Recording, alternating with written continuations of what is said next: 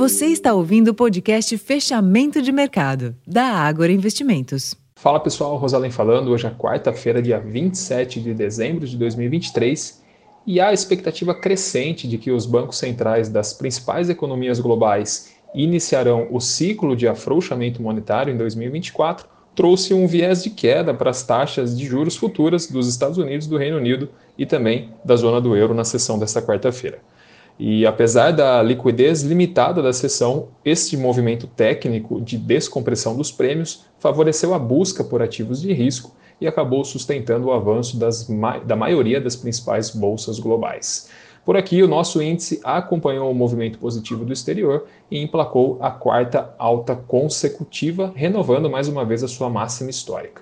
O Ibovespa contou hoje com o apoio da Vale e de alguns grandes bancos, além das ações mais sensíveis aos ciclos econômicos e subiu 0,49% aos 134.194 pontos, encerrando o dia praticamente nas máximas, com um giro financeiro fraco de 14 bilhões de reais. No câmbio, o dólar avançou 0,22% frente ao real, terminou cotado a R$ 4,83, enquanto nos juros as, as taxas intermediárias e longas apresentaram queda em sintonia com o comportamento da renda fixa global.